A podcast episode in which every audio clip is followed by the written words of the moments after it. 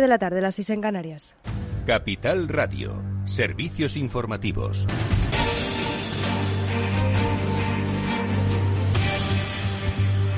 Buenas tardes. Actualizamos los datos de coronavirus. La incidencia acumulada de coronavirus sube este miércoles más de tres puntos en España. Laura Ruiz.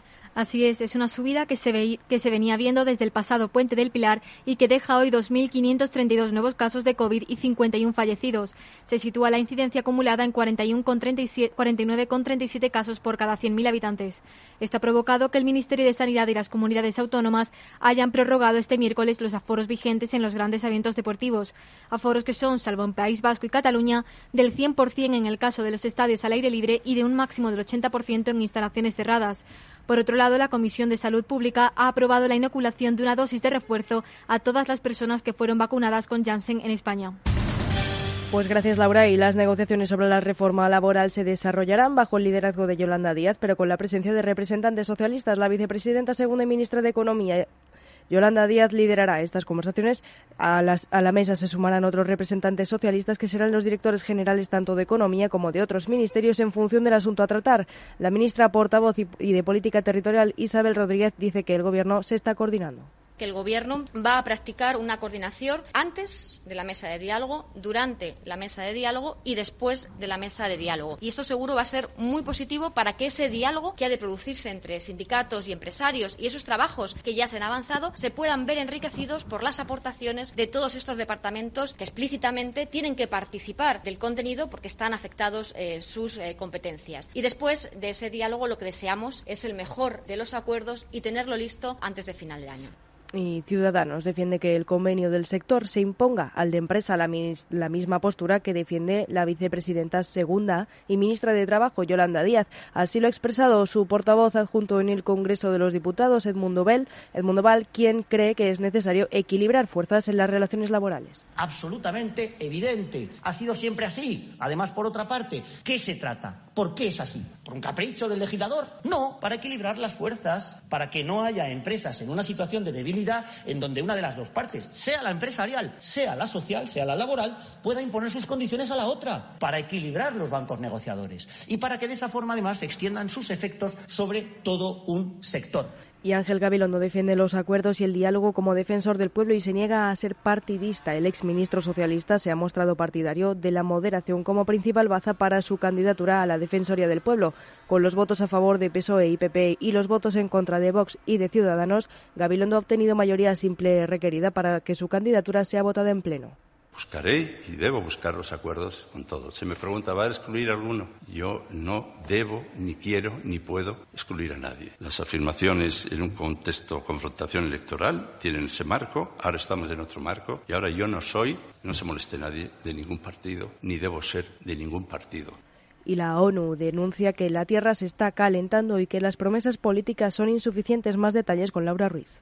A pocos días de que empiece en Glasgow la conferencia de la ONU sobre cambio climático, la COP26, Naciones Unidas ha presentado su informe sobre la brecha de emisiones correspondiente al año 2021 asegura que los compromisos de los países son insuficientes para frenar la emisión de gases de efecto invernadero responsables del calentamiento global, que podría aumentar hasta 2,7 grados centígrados respecto a la era preindustrial durante este siglo.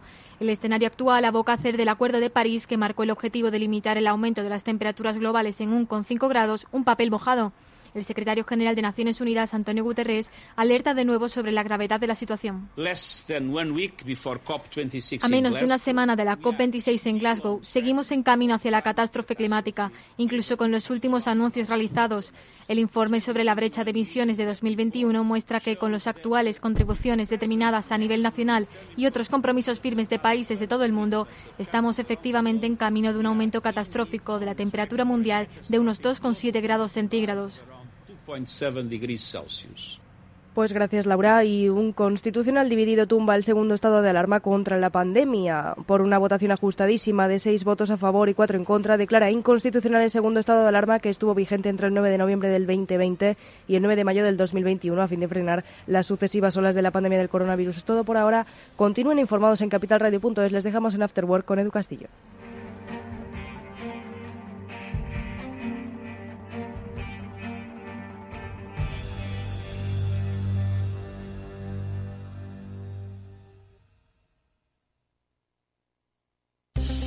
Atención inversores. Desde Capital Radio y XTV os invitamos al evento online de Bolsa del Año. Seis expertos del sector defenderán sus ideas de inversión en bolsa y mercados financieros en directo. No te lo pierdas. Reserva tu plaza para el 13 de noviembre en xtv.com.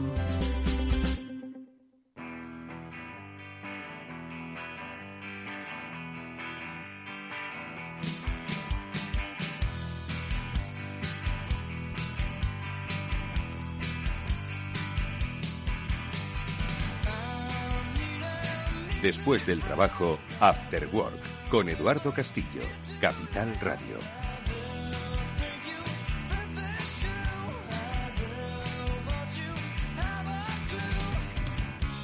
¿Qué tal amigos? Buenas tardes y bienvenidos un día más al After Work en Capital Radio, que hoy está dispuesto a adentrarse en el mundo de la tecnología, bueno, pues para todo lo bueno que nos deja y también para todas las cosas que no sé si son necesariamente buenas, pero sí, por lo menos son inquietantes. Hombre, algo de bueno tendrá la inteligencia artificial o aquella que pretende hacer mucho más fácil nuestro trabajo, o el de los escritores, o quitarles el trabajo.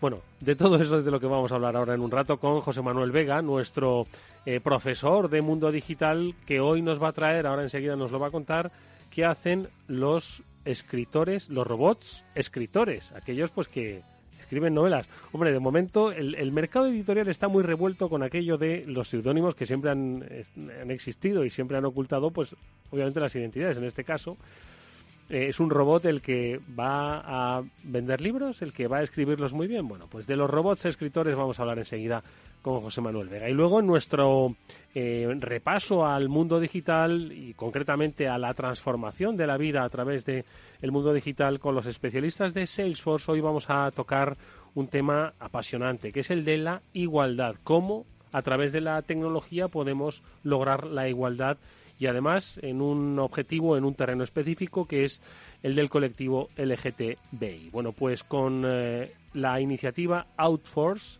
de los especialistas de Salesforce vamos a hablar en nuestro transformador hoy para ver cómo podemos lograr la igualdad a través de la tecnología. Pues de todo ello, amigos, hablaremos largo y tendido en este After Work que ya os da la bienvenida. Néstor Betancor gestiona técnicamente el programa, os habla Eduardo Castillo, vamos allá.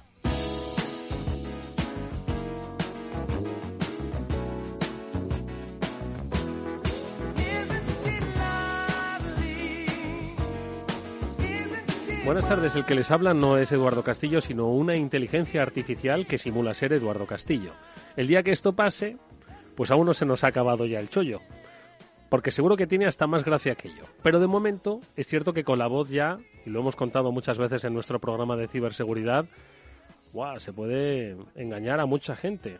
Pero de momento no sé si a los oyentes les convencería una voz artificial o la voz de un robot.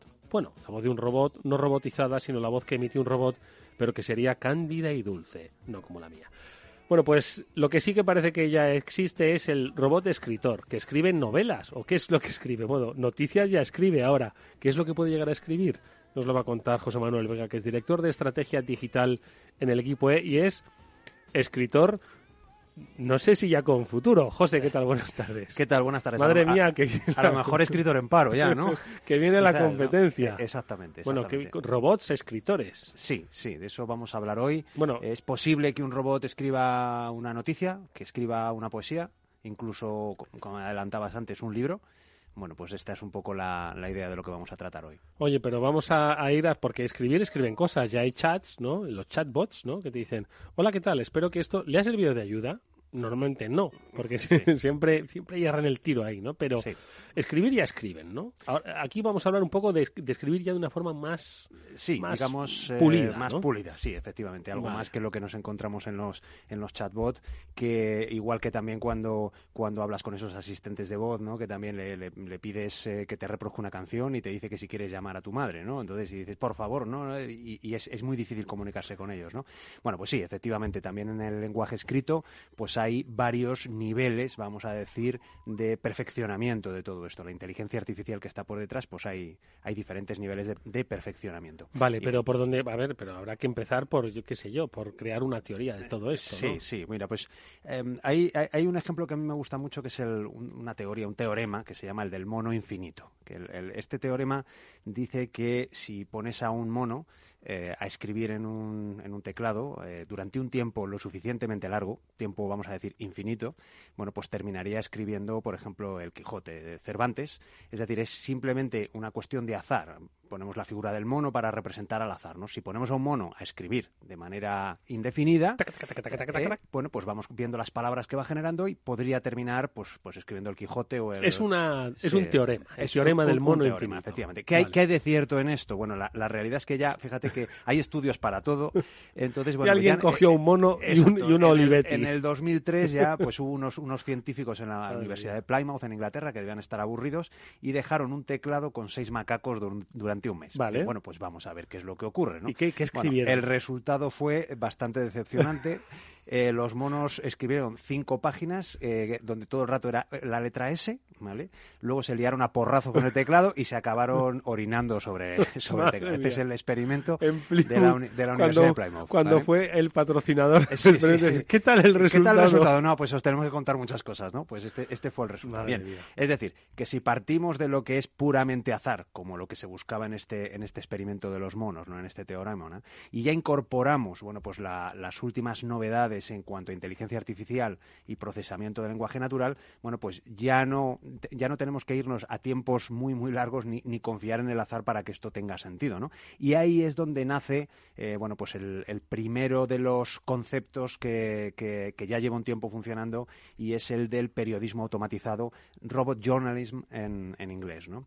Eh, la idea con, todo esto es que, mm, bueno, pues que los robots no solo están para reemplazar esos puestos repetitivos y poco cualificados, sino que también, bueno, pues gracias a la aplicación de, inteligencia artificial, pues no solo están para apretar tornillos, sino que también pueden hacer cosas como, por ejemplo, redactar una noticia. ¿Y cómo las notician? ¿Cómo, las notician? ¿Cómo las redactan? A ver. Pues mira, el, sí que es verdad que hay el, funcionamiento del, de, la, de este tipo de, robots escritores, en el caso concreto de las noticias, bueno, pues parten eh, normalmente las inteligencias artificiales se alimentan de, vamos a decir, de datos en bruto, de datos más o menos organizados que se compran normalmente un proveedor. Cuando digo datos, datos eh, estructurados me refiero a, pues eso, estadísticas de resultados deportivos, la meteorología, balances económicos, loterías, yo qué sé, de resultados financieros, este tipo de, datos en bruto que se compran, digamos, ¿no? Y con eso se alimenta, es una de las cosas que alimenta la inteligencia artificial. Por otra parte, pues también eh, la alimentamos con, vamos a decir, el, estilo narrativo del medio de comunicación para el que se va, para el que vamos a trabajar. Es decir, hay que convertir esos datos en un modelo narrativo, digamos, en una historia, ¿no? Bien, bien, bien contada. Y un poco con el libro de estilo del medio en cuestión, ¿no? Entonces, alimentamos la inteligencia artificial con estas dos Hasta ahí el comportamiento es humano, que eh, es eh, alimentar eh, datos en bruto palabras y estilo. estilo. Exacto.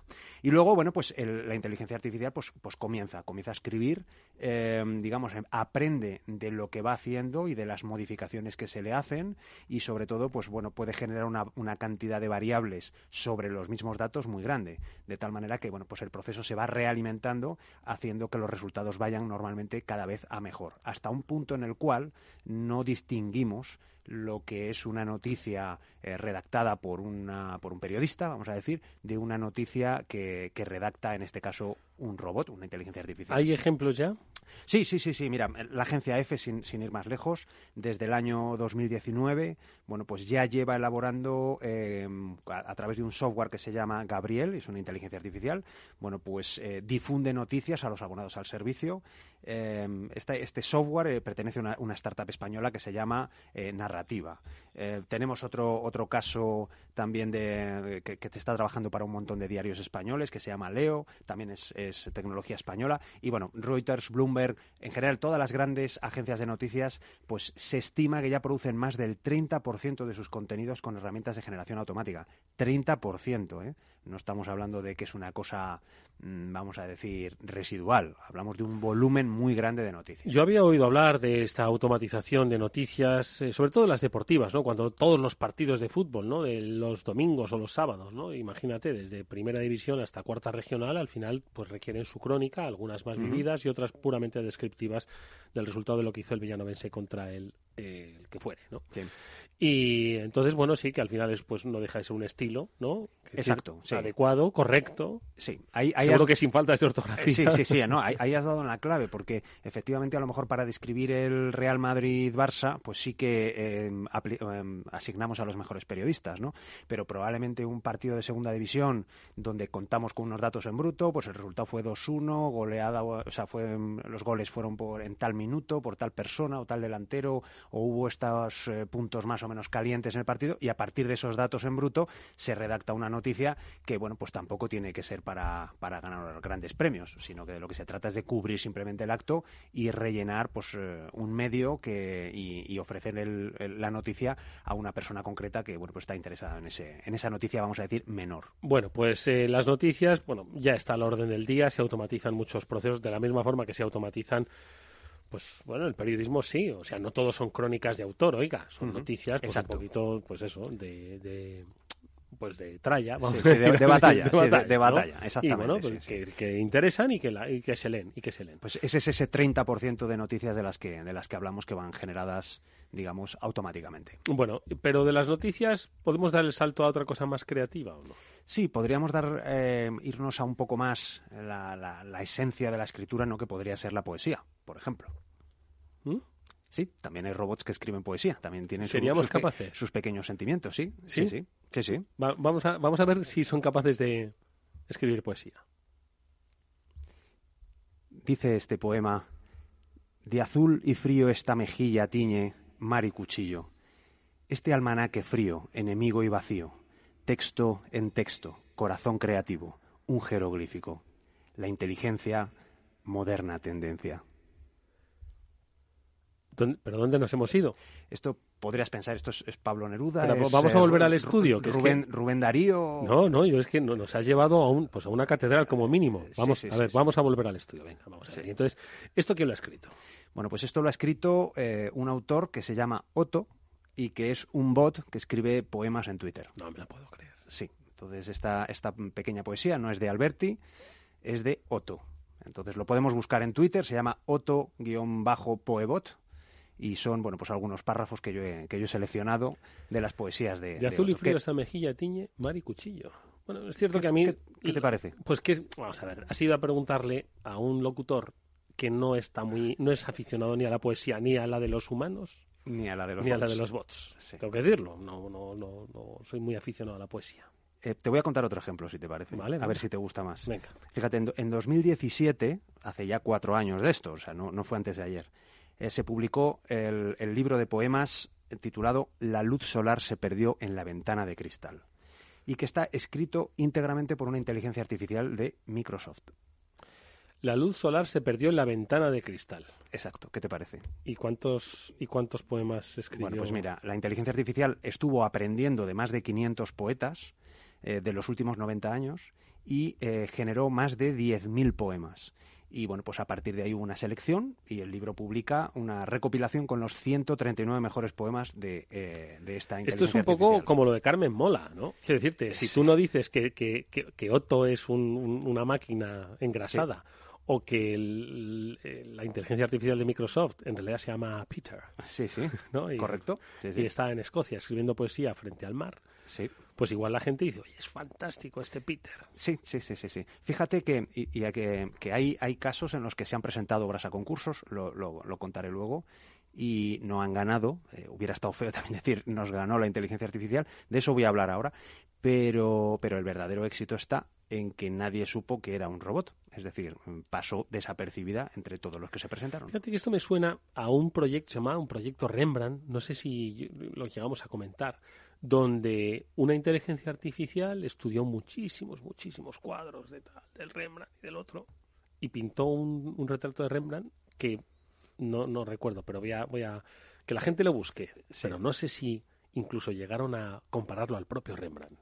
Sí, sí, sí, sí, Un aprendizaje puro y duro de inteligencia artificial. Efectivamente. Eh, de hecho, normalmente todos los procesos de, de inteligencia artificial parten de, eh, de algo. Es decir, normalmente aprenden, eh, no parten de cero, sino que aprenden de, bueno, pues de, en este caso, de, pinturas de un, de un, determinado maestro o, en, o de poesías de, un, de, una, de, una serie de poetas eh, pasados, ¿no?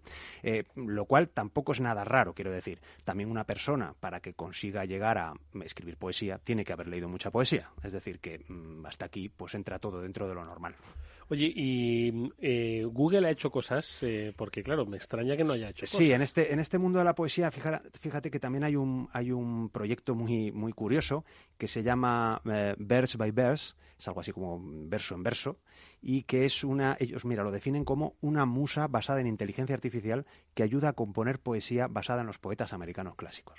Entonces, esto que suena así como muy bonito, la pena es que está de momento solo en inglés, disponible solo en inglés, pero bueno, está, está online y bueno, pues simplemente eliges el poeta que te inspira, eh, pues puedes seleccionar a, a, Emily Dickinson o a Edgar Allan Poe para empezar, luego tipo de poema, cuarteto, pareado, verso libre, número de sílabas, el tipo de rima, y le das la primera línea, ¿no? Y a partir de ahí, bueno, pues la inteligencia artificial te empieza a proponer ya como si Emily Dickinson estuviese exacto, con el estilo, exacto, con el estilo de Emily Dickinson o de o de Poe, ¿no?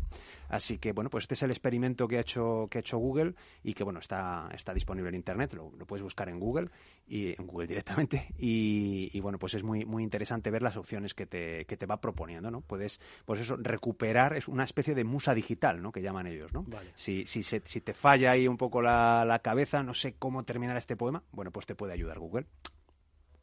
Pero tienes que poner derechos de autor de Google, ¿eh?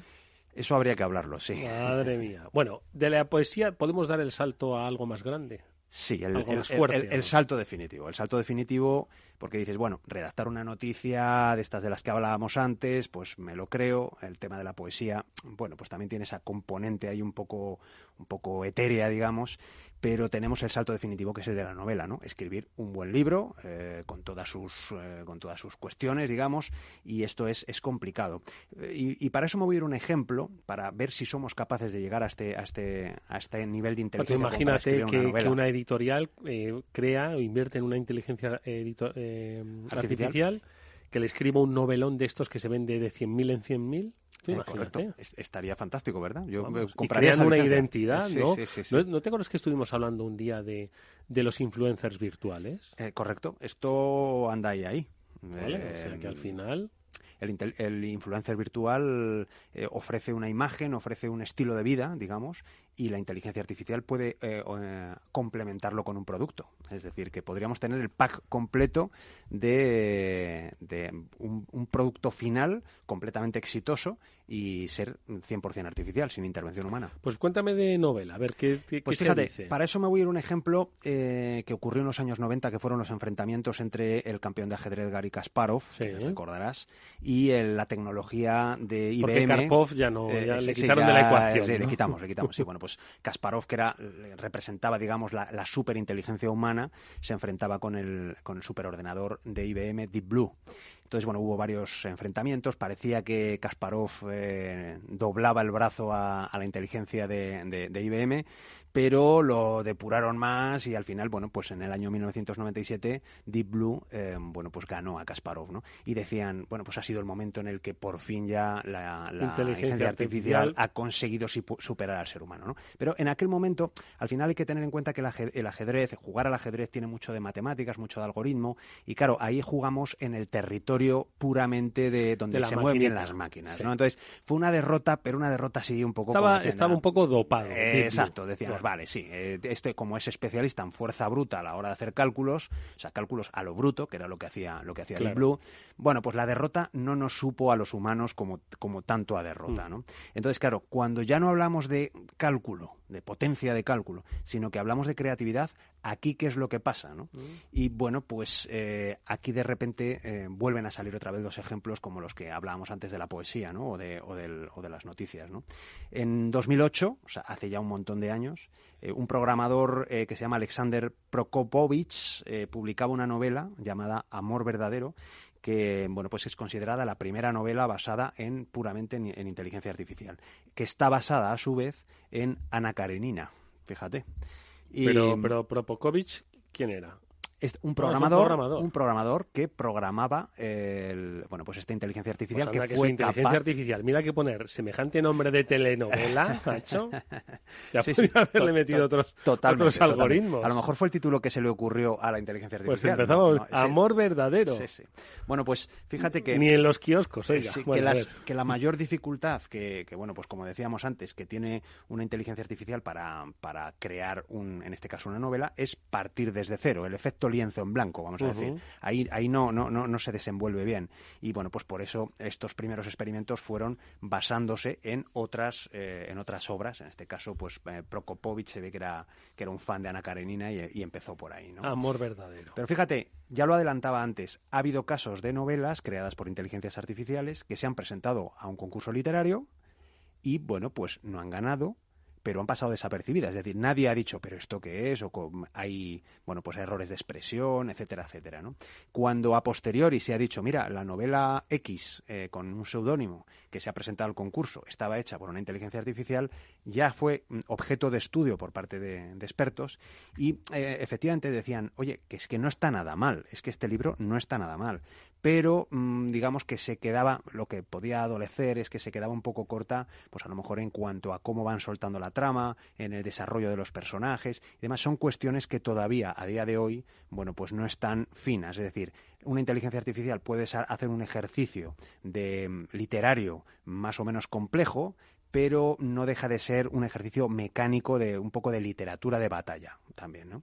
No es, eh, bueno, pues no alcanza todavía la perfección pues, pues de, los, de los grandes cerebros humanos, igual que Deep Blue fue capaz de, de, poder con Kasparov, todavía no ha habido una inteligencia artificial pues que haya podido, pues bueno, pues con los, los grandes éxitos eh, literarios, con el nuevo Premio Planeta, por ejemplo. Oye, y, pero bueno, se va aproximando poco a poco, poco a poco, ¿no? Sí, sí, sí. Fíjate, hay, hay, hay otro ejemplo de, en esto de, digamos, de, trabajar con los estilos y demás. Eh, en España tenemos un caso muy concreto, gracioso. Eh, bueno, pues conoces al hacker eh, Chema Alonso, es que, trabaja en Telefónica, él es el CDO de, Telefónica, y hizo un experimento hace relativamente poco que fue, bueno, pues alimentar un texto y ponerle el estilo de Pérez Reverte. Le gusta, se ve que le gusta Pérez Reverte y, bueno, pues hizo ahí un, bueno, tú le metes un texto cualquiera y sale con el rollito este que tiene, que tiene Pérez Reverte a la hora de, escribir, ¿no?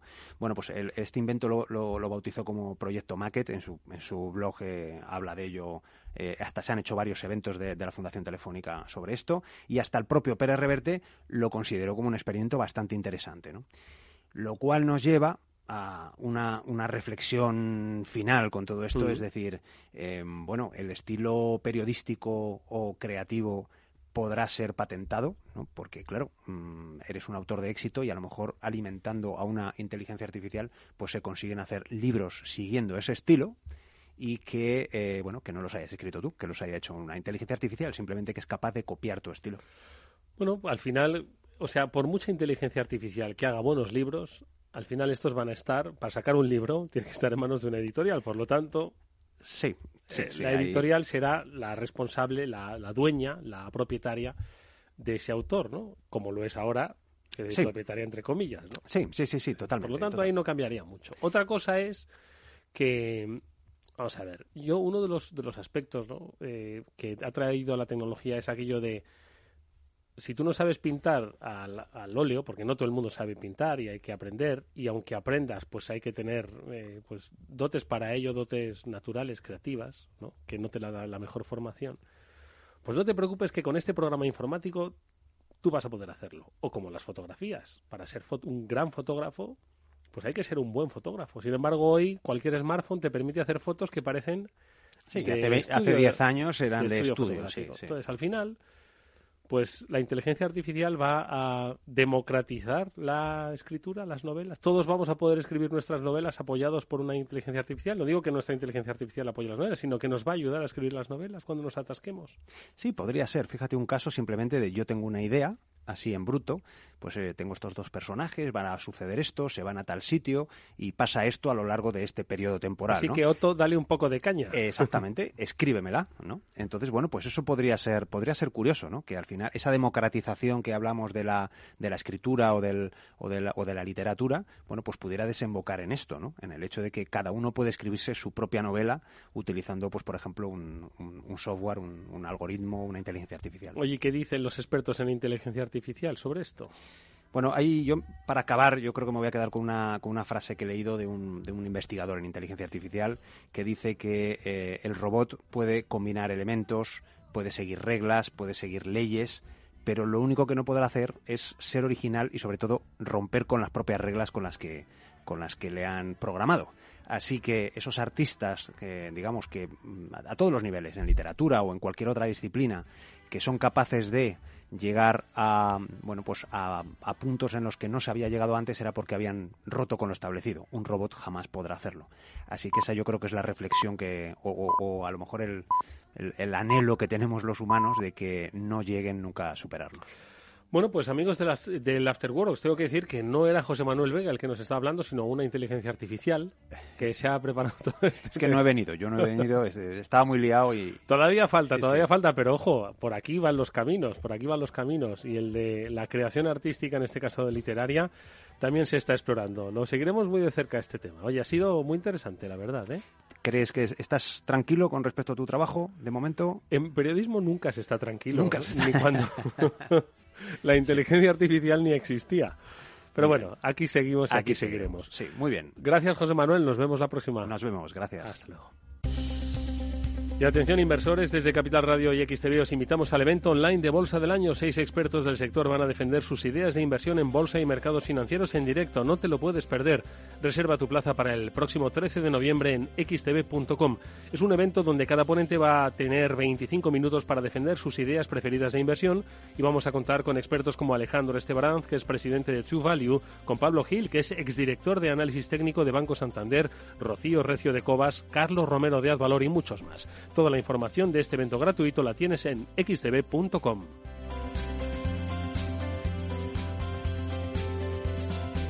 After Work con Eduardo Castillo. ¿Suben la inflación y los tipos de interés? Gestionar con destreza y hacer frente a lo irracional es nuestro trabajo en Lazar Fund Managers. Aproveche las oportunidades de la renta variable y la renta fija global con nuestro fondo multiactivo sostenible Lazar Patrimoine SRI y de nuestra gestión flexible de renta fija con Lazar Credit Opportunities. Los fondos están registrados en la CNMV con los números 1890 y 1991 gestionados por Lazar Fresh Gestión con depositario en CACEIS y representados por BNP Paribas Security Services. Los riesgos del fondo son la pérdida de capital, la gestión discrecional, la renta variable, los tipos de interés, el crédito, los futuros, las contrapartidas y las divisas. El objetivo de rentabilidad y el capital invertido no están garantizados. Por favor, consulte lazanfarmanagers.com para obtener más información. Para personas inquietas, Capital Radio. A continuación, El Transformador, de la mano de Salesforce.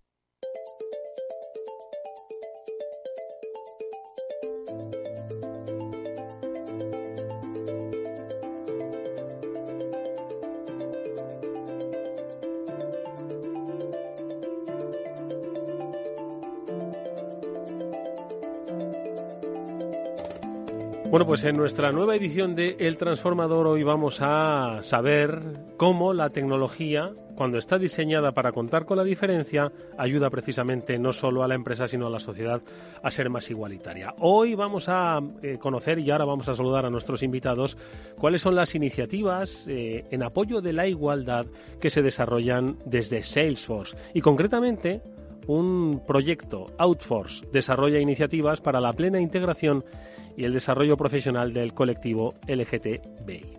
Bueno, pues con Alonso Serna, que es director de consultoría técnica en Salesforce, y con José González, que es ingeniero de preventa en Salesforce, vamos a conocer cómo representan la iniciativa Outforce.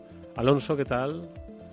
Buenas tardes, muy bien. Buenas tardes y bienvenido. José, ¿qué tal? Buenas tardes. Buenas tardes, encantados de estar aquí contigo, Eduardo. Oye, hoy vamos a decirle a todas las empresas que nos están oyendo, a la gente que forma parte de empresas, o bien en el área de dirección, o bien eh, sin tener un cargo orgánico, pero que forman parte de equipos humanos, cómo precisamente eh, entender y contar con la diferencia ayuda a mejorar no solo los ratios de convivencia, de mejora, de mejora de la sociedad en la que opera, sino también los ratios económicos. Lo decía eh, hace poco el director general de Salesforce Iberia, Enrique Polo de Lara, en una entrevista que decía que el propósito social de las empresas influye directamente no solo en el bienestar de la sociedad, sino en los beneficios económicos de una empresa. Y es un factor que además atrae talento. Bueno, pues hoy vamos a conocer un poco más esos valores de Salesforce y concretamente los proyectos que se destina a la igualdad. Pero antes de empezar con Outforce, eh, vamos un poco al, a lo general. Esos valores que tienen las empresas en Salesforce, ¿cómo los definimos? ¿Dónde los ubicamos? A ver, ¿quién empieza? Alfonso. Empiezo yo. Bueno, pues para nosotros el, principal valor son cuatro, que serían confianza, éxito de nuestros clientes, eh, innovación y el último, por el que estamos aquí, que sería igualdad. El primero que sería confianza es nosotros eh, desarrollamos relaciones a largo plazo con nuestros clientes. Entonces, obviamente, ninguna relación a, largo plazo se puede dar sin establecer unos lazos de confianza. Y tenemos iniciativas como publicar en una determinada site eh, las incidencias que hay y construir, tender estos puentes hacia, hacia esta relación a largo plazo.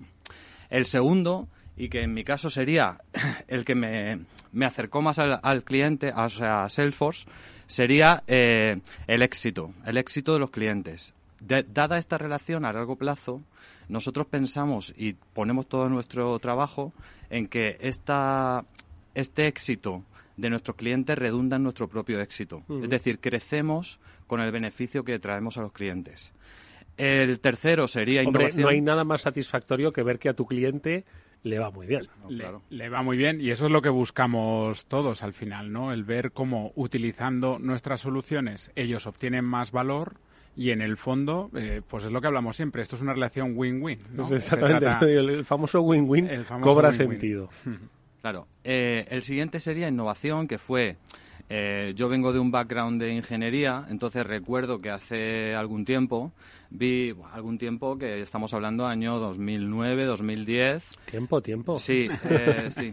bueno, algún tiempo, vamos a dejarlo así. Eh, yo vi, vi en un, en un vídeo de YouTube, por, por otros temas, estaba haciendo una búsqueda de base de datos, evolución de base de datos, temas tecnológicos, y vi una presentación de Dreamforce de uno de nuestros ingenieros de cómo se había diseñado el algoritmo que permitía eh, en una misma instancia de tecnológica dar servicio a varios clientes reutilizando las infraestructuras. Entonces, me sorprendió muchísimo la inteligencia y, y el buen diseño en cuanto a tecnología que había detrás y, pensé en ese momento, yo quiero formar parte de esta empresa.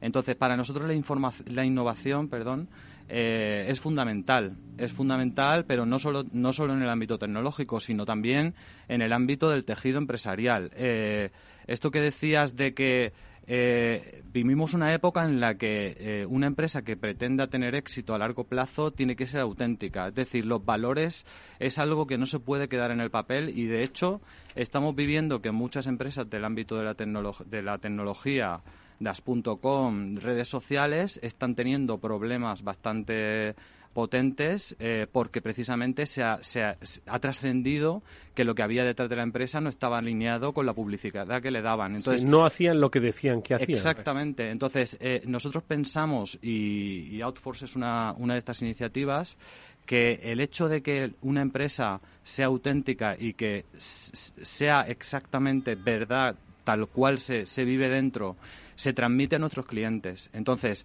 todo el mundo quiere formar parte o tener partnership con empresas que son coherentes dentro y fuera con los valores que tienen.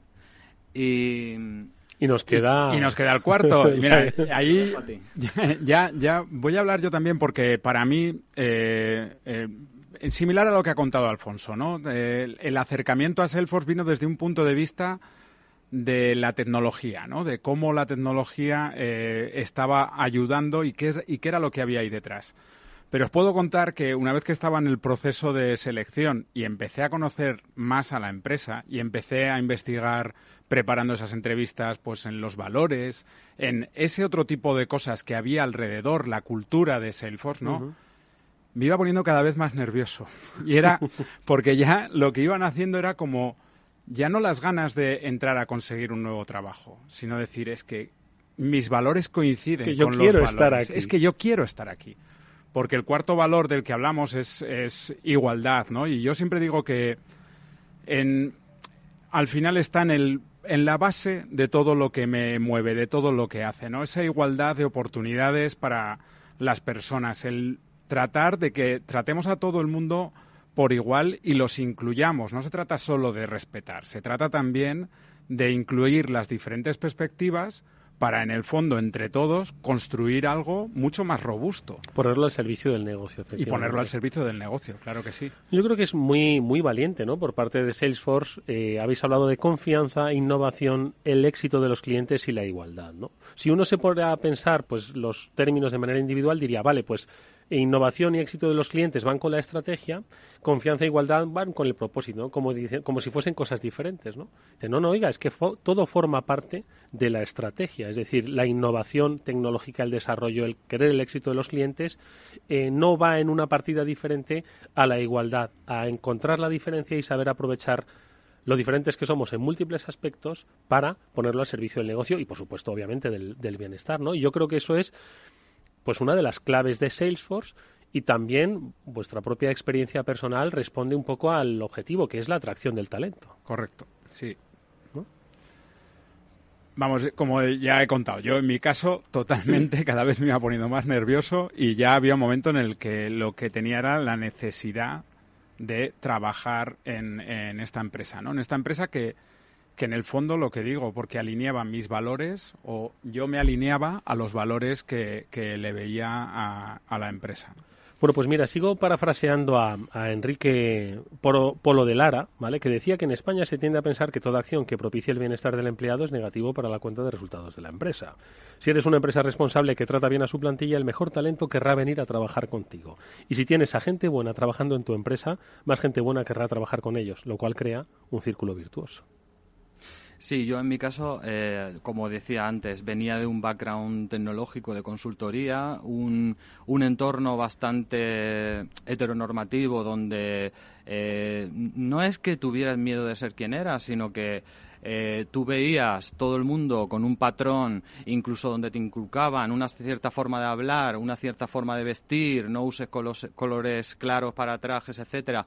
Si ya empiezas así y esto es algo que viene del mundo de la consultoría de años atrás, pues claro, encontrarte un entorno donde mm, no solo no se te aplicaban estas normas, sino que se te invitaba a, a ser quien tú eres, pues te sientes mucho más realizado y estás dispuesto a dar lo mejor de ti. Y no solo eso, sino que eh, se extrapola muchísimos ámbitos. O sea, eh, el hecho de que tú puedas tener una pareja y que mm, eh, no tienes por qué compartirlo, pero si cuando llegas en ámbitos legales que tienes que viajar y tienes que sacar una visa de trabajo y la empresa te apoya totalmente a que tu pareja, mm, independientemente del sexo, eh, pueda tener los mismos derechos que tú, pues obviamente estás dispuesto a no dar el 100%, estás dispuesto a dar el, doci- el 200%. Y Claro, yo creo al final ahí que ese extra mile, ¿no? Es que no solo es que crea un círculo virtuoso, es que crea un círculo de, de motivación extrema. O sea, estás dispuesto a trabajar eh, más y no solo más horas, sino con mayor propósito. O sea, es lo que te alineas es en, el, en creer en lo que estás haciendo, ¿no? Y en creer que en el fondo eh, esa relación que tienes con, con la empresa también está basada en una confianza y que la empresa va a responder porque la ves coherente y transparente, ¿no? Este mm, valor de igualdad, de quality, eh, da lugar a grupos de trabajo, a mm, diferentes áreas, proyectos, ¿no? que en España pues hay unas cuantas, entre otras Outforce, y ahora si queréis profundizamos un poco más, pero un poco para que situar a los oyentes estos grupos de equality o de igualdad en España, ¿cuáles son, cómo operan, a quién representan?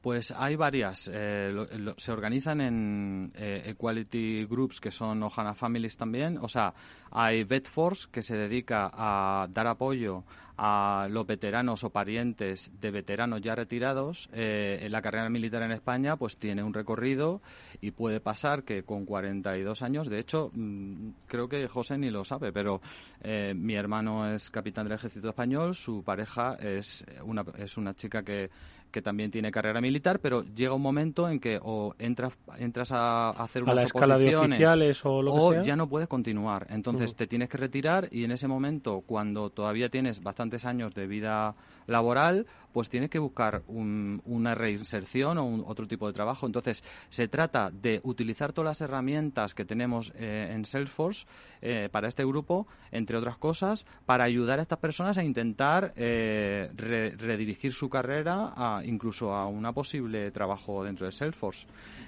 también hay otras como EarthForce, que se trata de sostenibilidad y y pues eso, eh, evitar el cambio climático. Compromiso medioambiental. Compromiso, medioambiental. Y hay muchas más. Eh, Woman Network. Salesforce Women's Network, ¿no? Que también, pues eh, lo que están luchando también es un poco por la igualdad desde un punto de vista de género, hombre, hombre-mujer, ¿no? Entonces, hay mucha actividad ahí para también un poco atraer al talento femenino al mundo de la tecnología, ¿no? Que muchas veces también eso lo estamos echando en falta, ¿no? Porque de nuevo, es una perspectiva más diversa. La sociedad es diversa. La mitad de la sociedad son mujeres. No puede ser que en las empresas tecnológicas estemos un 80% hombres y un 20% de mujeres. ¿no? Estamos ahí eh, perdiendo una parte importante de cómo nos tenemos que acercar a la sociedad. Eh, a la que en el fondo, en la que vivimos, en la que todos vivimos y en la que en el fondo también servimos en, cierta manera, ¿no? Mm. Entonces, ese es un poco el propósito hay, hay, otros grupos eh, de igualdad también que infelizmente no tenemos eh, representación en España, que serían Force, que es más la, el Equality Group racial, de diversidad racial, black, latino. Eh... Bueno, de, de, hecho, mira, ya tengo aquí una, una primicia ahí para Alfonso también, eh, porque el Latino Force está empezando a formar ahora mismo. Está en, en España. en, España, en nacimiento, ¿no? Entonces hay ahí pues eh, personas de origen latino, ¿no? Que están buscando también, pues el cómo ayudar a la comunidad latina en, España, ¿no? Hay muchas veces que nos sorprenden también estos grupos eh, porque todos tienen una vertiente global, ¿no? Al final, eh, pues estamos buscando ayudar a ciertas minorías, ¿no? y que se sientan minoría por la razón que sea. Y en el fondo, si todos nos ponemos a mirar para adentro, somos mayoría en algunas cosas, pero también somos minoría en unas cuantas. Y estoy seguro de que haciendo un ejercicio de mirar para adentro, todos tenemos algo en lo que no somos la, eh, de la mayoría, somos, somos de esa minoría, ¿no? Mm. Entonces, al final lo que se busca es que alrededor de esas minorías los empleados se autoorganizan, nos, eh, nos ponemos a trabajar en este tipo de cosas que no están ni en nuestro sueldo, ni están en lo que tu jefe te va a valorar tampoco, ¿no? Entonces, esto forma parte de esa extra de motivación que hablábamos antes, ¿no? Porque ya no solo estamos dando el 100% o el 120% en nuestro trabajo, es que además estamos ayudando a difundir los valores de, de Salesforce, ¿no? Estamos ayudando a que la marca de Salesforce sea más potente también, ¿no? Porque al final se trata también de, con todas estas actividades, estamos mejorando la imagen de marca con los empleados, etcétera. Oye, entramos en Outforce porque dice Salesforce que reúne a los empleados que son aliados de la igualdad de orientación sexual e identidad de género, entre otras cosas. ¿Cómo nace Outforce aquí en España? ¿Cómo vosotros eh, os eh, metéis en el proyecto? ¿Cómo lo lideráis? ¿Qué estáis haciendo? A ver. Vale, pues eh, Outforce, como digo, ya tenía una perspectiva global, ¿no? Y nosotros sabíamos que existía en global, pero es verdad. Cuando entráis en la compañía no hay Outforce en, España. No hay sí que lo hay en, eh, otros países, Estados Unidos, pero en España no había, ¿no? Eso es. Sí, es un poco como de Bedforce, que también estuvieron en este programa, ojo, ¿eh? Sí. sí que estaba en Estados Unidos y, oye, se importa, hay alguien de Salesforce que dice, oye, esto me lo traigo. Hmm. Y entiendo que esto ocurrió lo mismo. Pues esto ha ocurrido muy, muy parecido, ¿no? En realidad, eh, pues es junio de 2018, ¿no? Y entonces entran una nueve, nueva eh, serie de becarios en la compañía y como siempre pues se hace la presentación de la compañía con los valores, con los equality groups, etcétera, etcétera.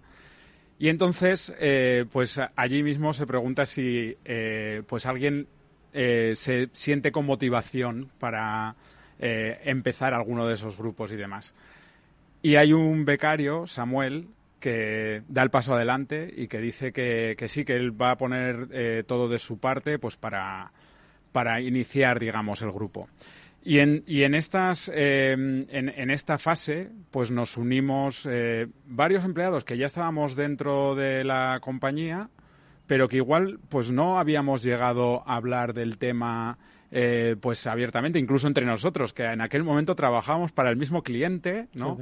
Fue también, pues lo que decía Alfonso un poco antes también, ¿no? Que al final o, yo lo explico de otra forma, digo, yo no necesito salir del armario en el trabajo con luces de neón y eh, con un anuncio en la Gran Vía, ¿no? No se trata de eso, se trata al final de que si yo necesito hablar de mi vida personal, de qué he hecho este fin de semana, de que he estado eh, pues con mi novio en, en, disfrutando de un fin de semana en la sierra, ¿no?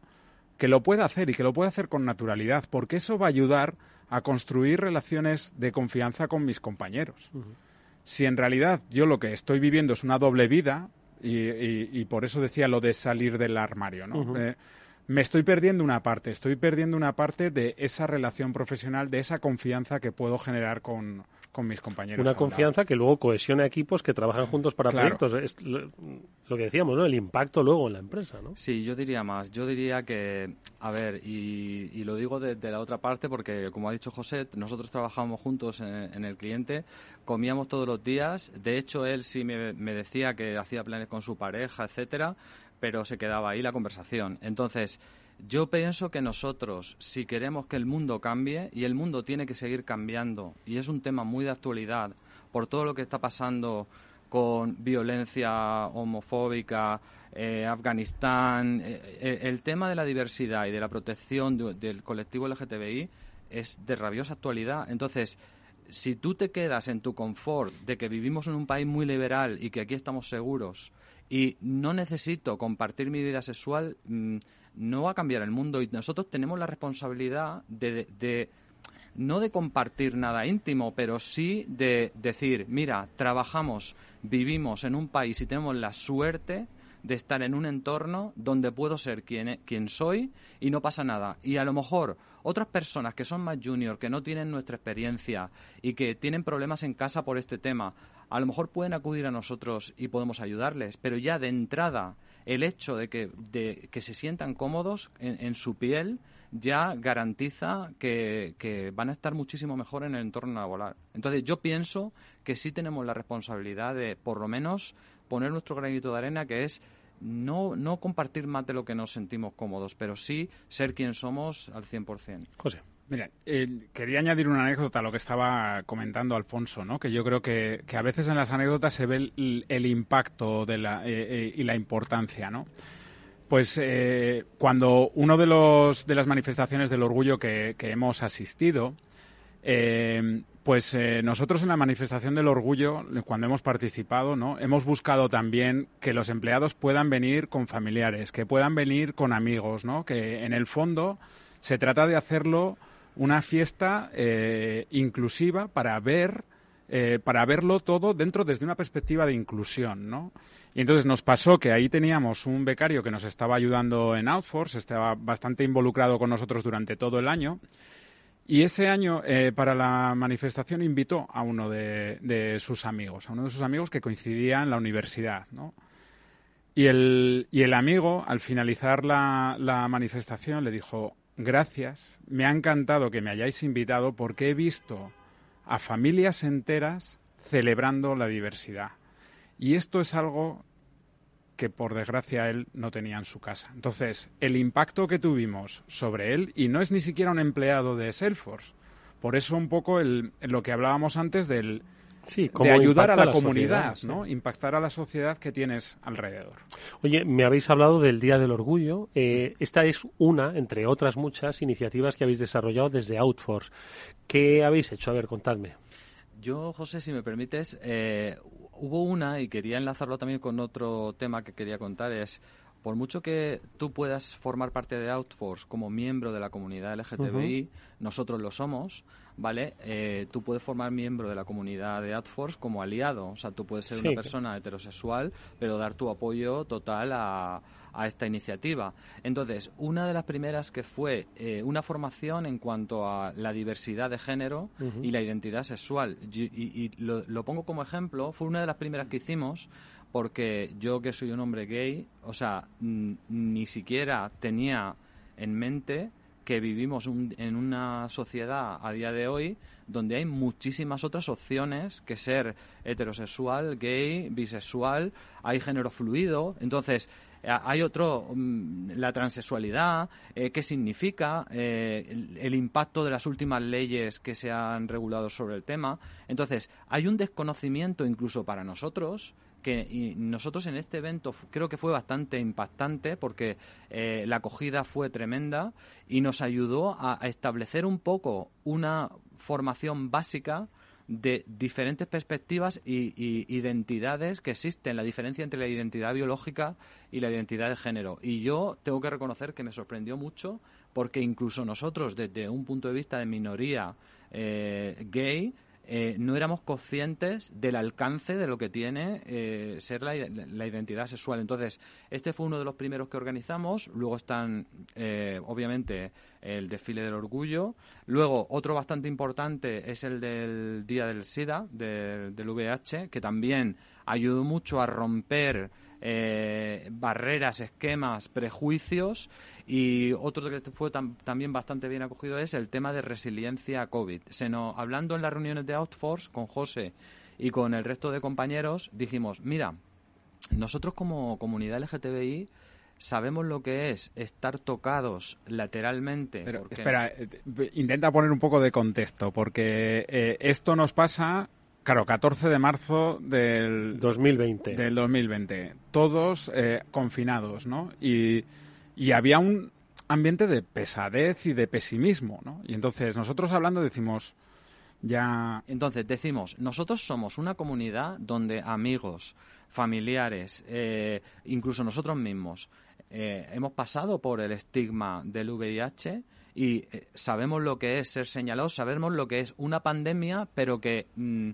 ahora ya está en otro, en, otro estado, se está transformando más en, otro, en otra cosa, pero ¿qué, ¿qué hemos aprendido de esa situación que podemos extrapolar. Vivencia experiencial. Eh, claro, exacto, podemos extrapolar ¿Qué podemos hacer? Para ayudar a, la gente a, enfrentar esta pandemia del COVID que estamos haciendo. Entonces organizamos un evento que es resiliencia frente al COVID, donde intentamos hacer este paralelismo, intentamos proponer qué cosas que hemos, hemos aprendido nosotros en cuanto a enfrentarnos a una enfermedad global, ¿vale? Como es el VIH, eh, como es el SIDA, eh, y, que, poner nuestro granito de arena en, construir optimismo y, fuerza para luchar contra el COVID.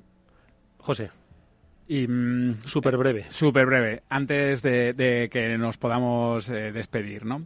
Eh, otra de las actividades que estamos haciendo ahora y que creo que también eh, aporta mucho valor es estamos ayudando a implantar Salesforce en dos ONGs con las que colaboramos directamente. ¿no? Una es Ready, es la red de la empresarial por la diversidad y la inclusión, y la otra es Imagina Más, con la que, por ejemplo, hicimos esta charla de resiliencia.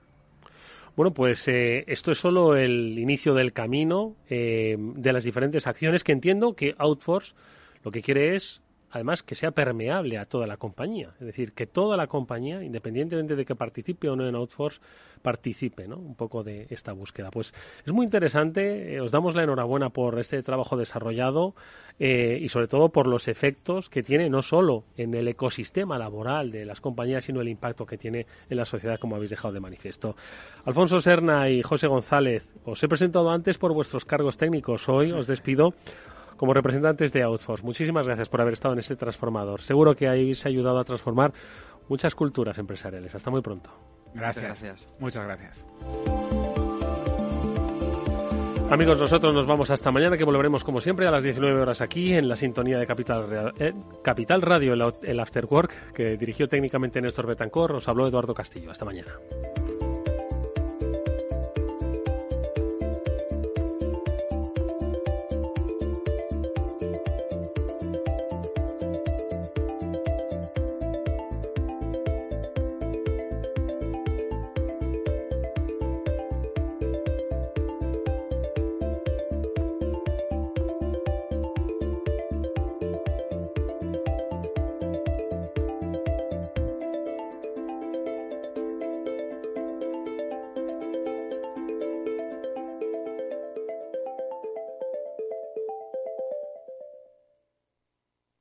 Salesforce les ha ofrecido el transformador. Tu radio en Madrid 105.7, Capital Radio. Memorízalo en tu coche. Gráficas Naciones. Más de 50 años de experiencia en el sector de las artes gráficas. Apostamos por la última tecnología tanto en impresión offset como en digital y gran formato. Realizamos todo tipo de impresión. Tarjetas de visita, folletos, libros, vinilos, decoración y montaje de stands. Más información en el 91 629 2145 o en gráficasnaciones.es. Si quieres entender mejor todo lo que rodea nuestro sector alimentario, tienes una cita en La Trilla. Un gran equipo de especialistas te acercará a la actualidad económica y política desde el campo hasta la mesa. Conocerás sus principales innovaciones sin olvidar las producciones más tradicionales. Los sábados de 8 a 9 de la mañana con Juan Quintana, La Trilla de Capital Radio.